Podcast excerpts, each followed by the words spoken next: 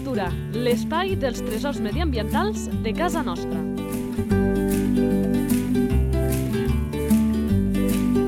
Un espai conduït per Francesc Balanyà.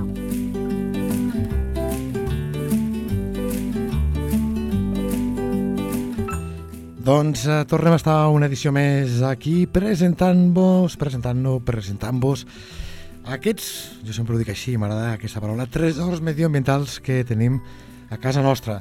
Són molts, no, ens, no ens els acabarem. I cada setmana, l'únic del cas, és que són ben diferents entre ells. Un servidor no deixa de sorprendre's mentre es prepara cadascun d'aquests espais. A més, també, i és vocació d'aquest programa, i avui no n'és pas una excepció, volem que sigui un espai on hi posi veu molta gent, no només una persona, sinó perquè hi ha molta gent que hi treballa o hi té passió per la fauna que hi tenim. És el cas, i la gent que, que ho seguiu ràpidament direu que tinc tota la roda del món, del convidat que ens acompanya. Si dic Enric Pàmies, poder, poder, molta gent no sàpigui, però si dic Birding Catalunya, la gent que li agrada la fauna, de ben segur que segueix a les seves xarxes socials, sigui Twitter, sigui Instagram o segueix el blog de birdingcatalunya.com. Avui serà ell, l'Enric, a qui ja saludem, qui ens presentarà un d'aquests tresors medioambientals de casa nostra. Molt bones, Enric. Ara sí, molt bones, Enric. Molt bones, moltes No gràcies per, per convidar-me. Gràcies a tu perquè mm, t'ho deia fora de micròfons, però t'ho diré, aquí. A mi és de les pàgines n'hi ha moltes eh, que gestionen, presenten la nostra fauna, però penso que Dolor el 10 ho gestiones un 15 de bé, per moltes qüestions que al llarg de l'entrevista, mentre anem presentant el nostre tresor medioambiental, també m'agradaria puntualitzar perquè jo sóc d'aquells que sempre dic que quan algú fa una cosa malament tothom la senyala, ara quan algú fa quelcom bé poca gent li diu, no? Doncs des d'aquí nosaltres també per això volem eh, no jugar amb aquest joc i de veritat que et felicito per com gestiones tot plegat. Eh? Moltes gràcies.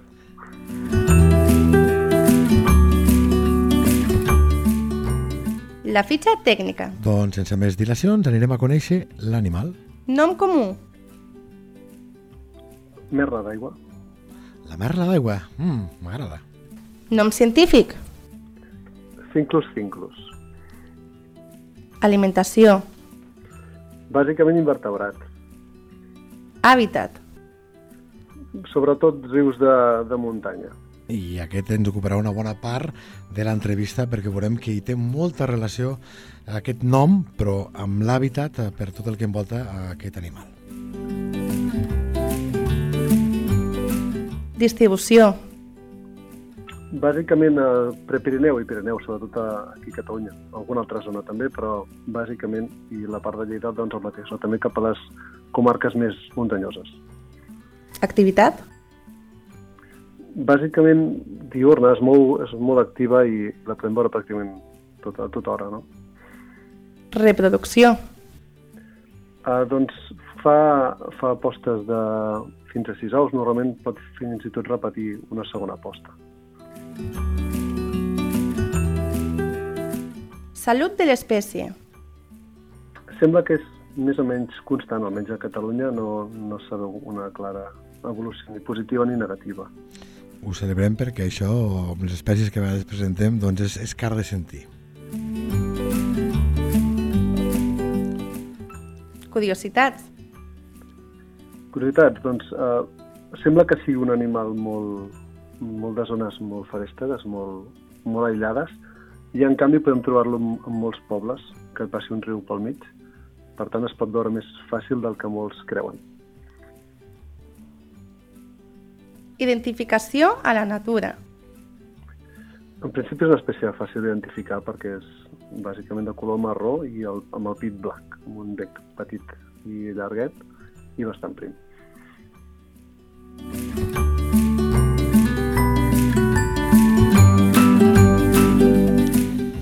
Doncs ara sí, parlem una mica més a fons eh, d'aquesta merla d'aigua que, que la clau de tot plegat del que parlarem és eh, el tema del seu hàbitat.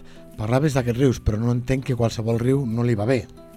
No, no, exacte. Normalment són rius de, de muntanya, rius d'aigües molt netes, molt oxigenades, normalment també molt fredes, i de fet és això, vol, vol cursos d'aigua en moviment, si hi ha salts d'aigua també també li agrada, és a dir, no, no, no li importa que hi hagi aigua bastant moguda, i el que sí que li agrada molt que hi hagi sobretot eh, pedres de fons, diguéssim, perquè ell pensa que la merla d'aigua el que, el que menja sobretot són invertebrats aquàtics i en general, sobretot en estat larvari també, llavors el que fa és una mica remenar pel fons del riu i buscar aquests invertebrats. Llavors, moltes vegades són rius que potser tenen un pam d'aigua, dos pams d'aigua, i és un gran bussejador, llavors el que, el que pot fer és això, doncs, anar, anar bussejant mica en mica i anar, anar aixecant pedres, bàsicament.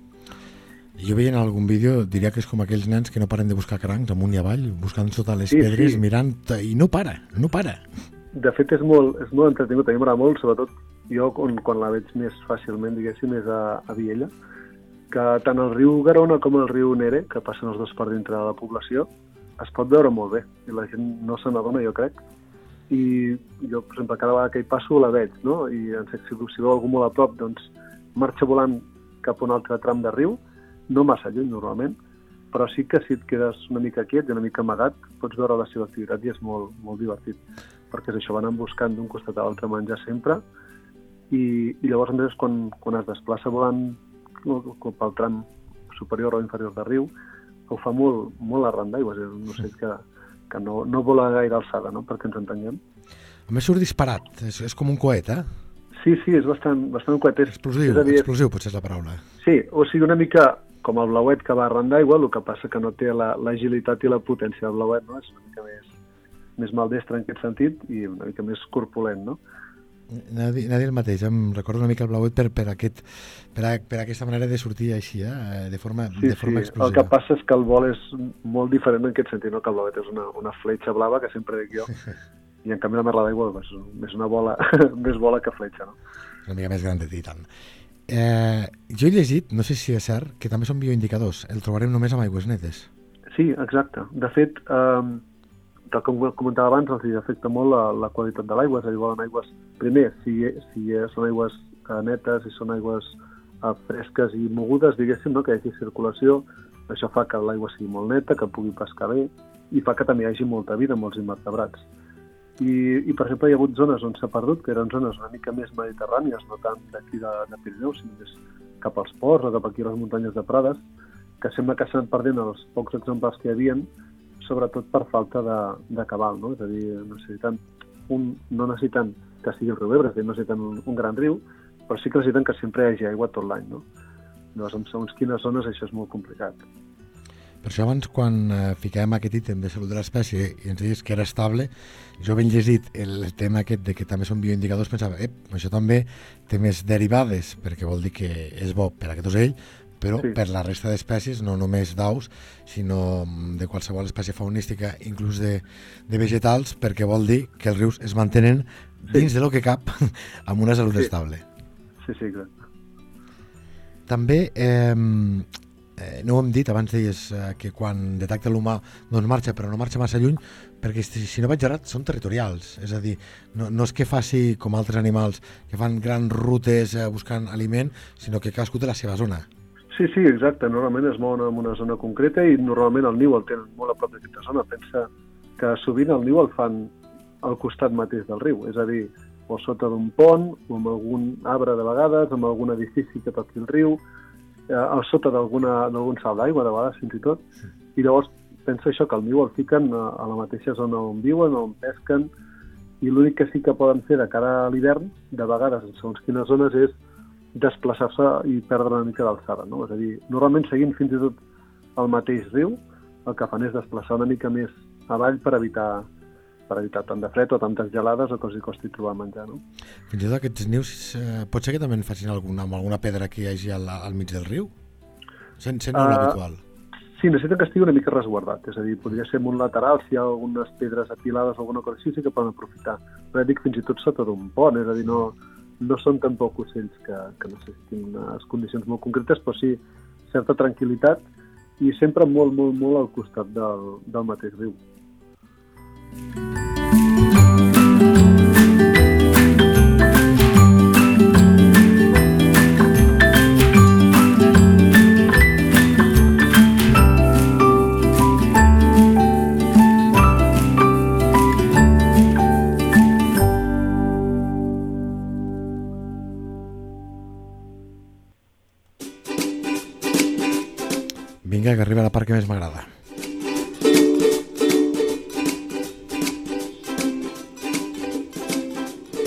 Sabies que...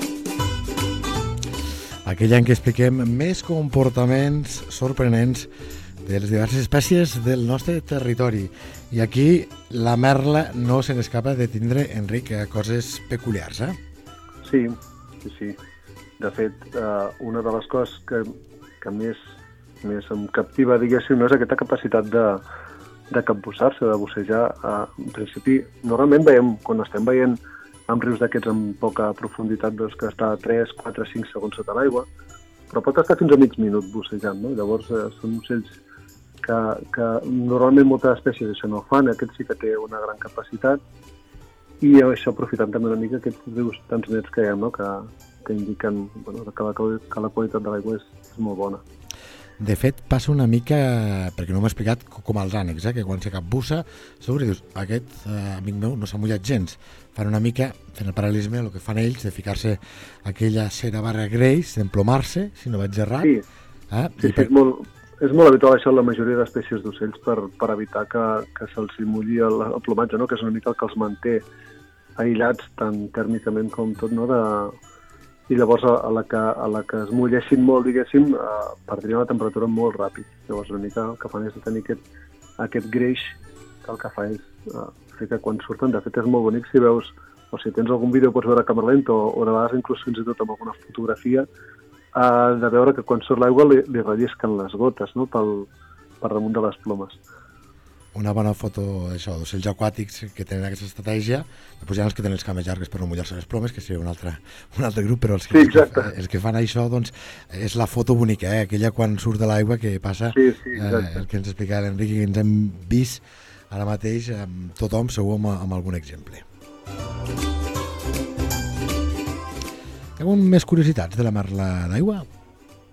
Bueno, una mica el que comentava també abans, que hem deixat entreveure, és que moltes vegades, eh, jo sobretot me passa amb molta gent quan fem sortides guiades i això, que molts consideren la merla d'aigua un ocell molt, molt difícil de veure i sembla que hagi d'estar, com que parlem d'aigües netes, sembla que hagi d'estar no? en rius molt de muntanya, molt aïllats, i sovint la veiem eh, en rius urbans, i el que comentava, jo la veig a dintre Viella, al poble, la gent dos passejant pels gossos, caminant, prenent el sol per al costat del riu, i veus la merla d'aigua per dir pescant, no? Llavors, quan explico moltes vegades que la merla d'aigua la veig sortint a passejar el gos un moment o guaitant al riu qualsevol estona, eh, quan estic a, a l'estiu, per exemple, que de tant en tant anem a, a Viella, doncs queda una mica sorpresos, no? Sembla que hagi de ser molt complicat i, i realment si agafes la zona bona i, i evidentment, els, els rius nets i, i oxigenats, no té massa problema. De fet, dintre de pobles on hi passen els rius, és bastant habitual en aquestes zones. Eh? Sempre parlem d'aquest tipus d'ambients.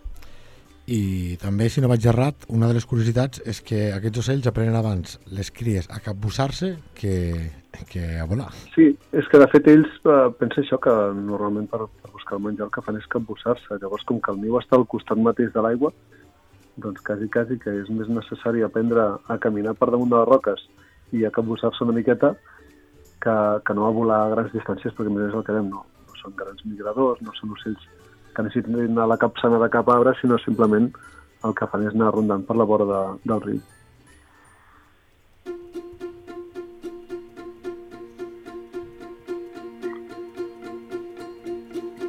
Natura a punta de llengua.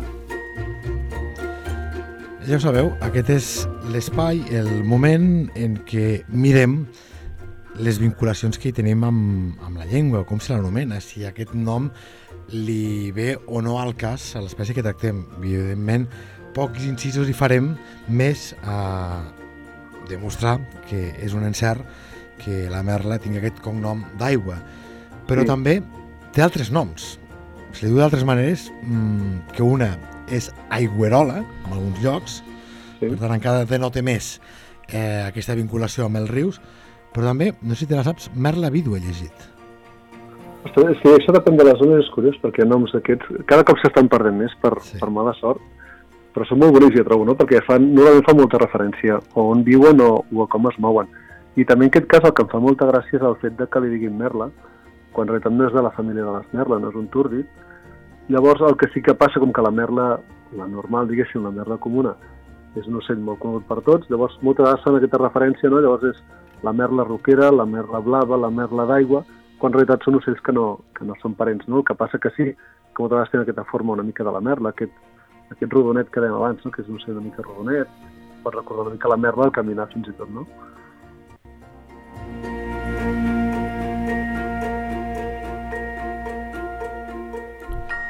Estem al, al tram final i, i jo he dit abans i m'agradaria també que, evidentment, a part de presentar, com hem fet, doncs un ocell, aquesta marla d'aigua, li preguntarem eh, al nostre convidat, a l'Enric, si falta explicar alguna cosa, però abans m'agradaria aturar-me amb el que per mi és Birding Catalunya. Jo abans he dit que de l'1 al 10 aplaudim la iniciativa al 300%, jo que el segueixo, veig que pobre respon absolutament a totes les etiquetes que, que el fiquen, gent que veu doncs, algun ocell i pregunta, escolta, Birding Catalunya, a Twitter l'etiqueten, podria ser que aquest ocell fos aquest altre?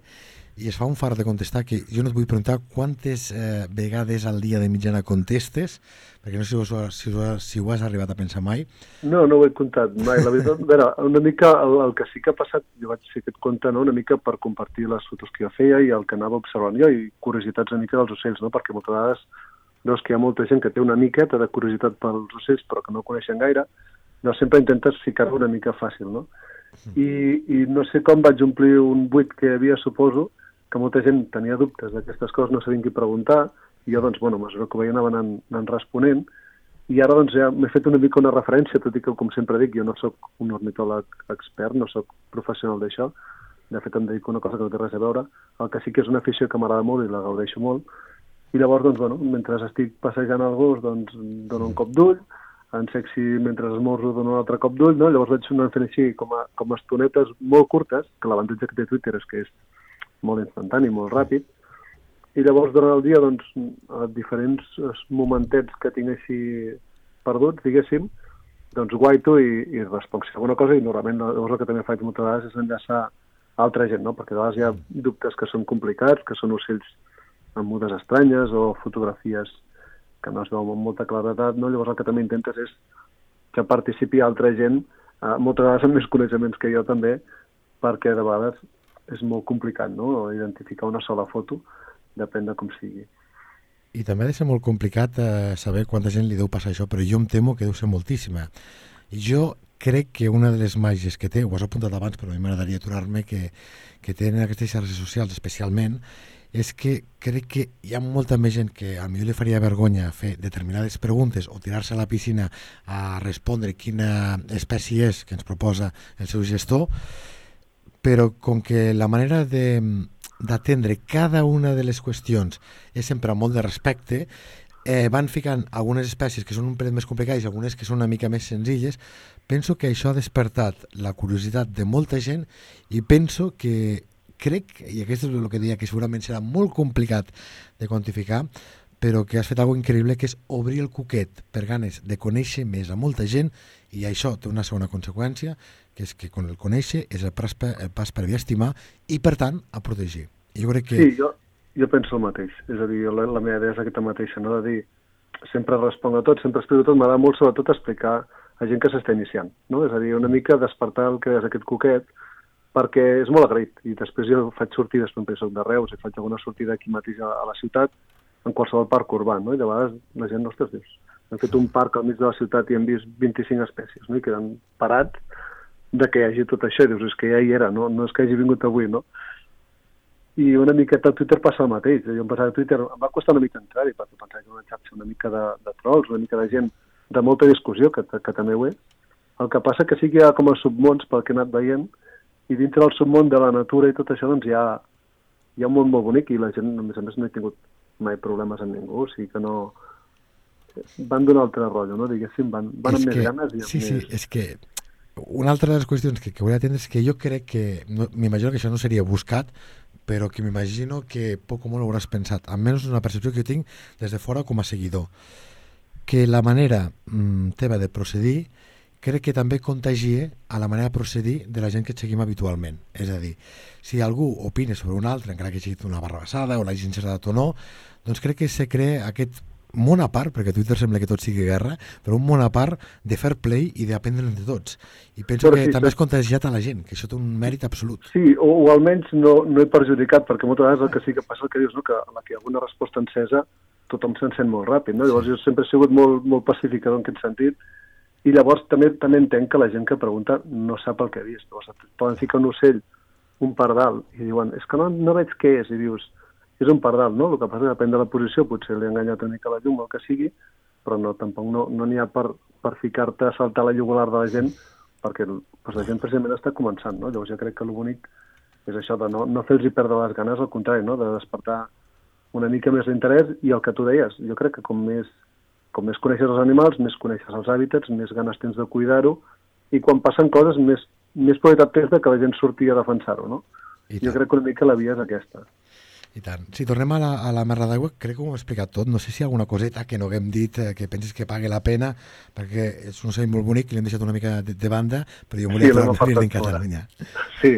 No, a veure, jo el que sí que volia comentar era que el, el, el seu niu, tal com dèiem, estava normalment fet molt a prop de l'aigua, però és un niu que el fan amb, tant amb fulles com amb, amb arbetes, com amb molsa, normalment, que és el que poden trobar una mica al costat del riu, i és un niu que fa, més, més que forma de tassa, quasi, quasi fa forma de bola.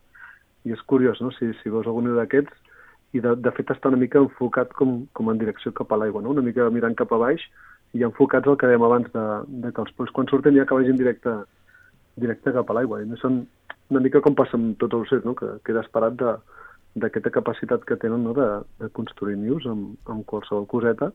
Doncs hem vist que si fem sortir dels limitats caràcters de Twitter a Birding Catalunya, doncs evidentment també se'n surt molt bé, igual que les xarxes.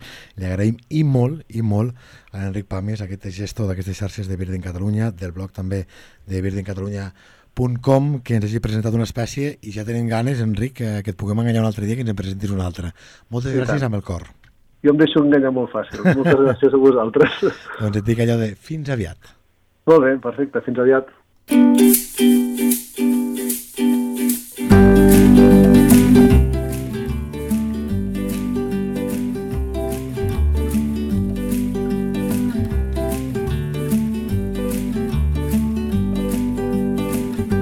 La teva entitat vol explicar un tresor de casa nostra? Un animal, una planta o un indret? Si és així, envia un correu a lleida24 arroba lleida24.cat. Lleida Natura, l'espai dels tresors mediambientals de casa nostra. Un espai conduït per Francesc Balanyà.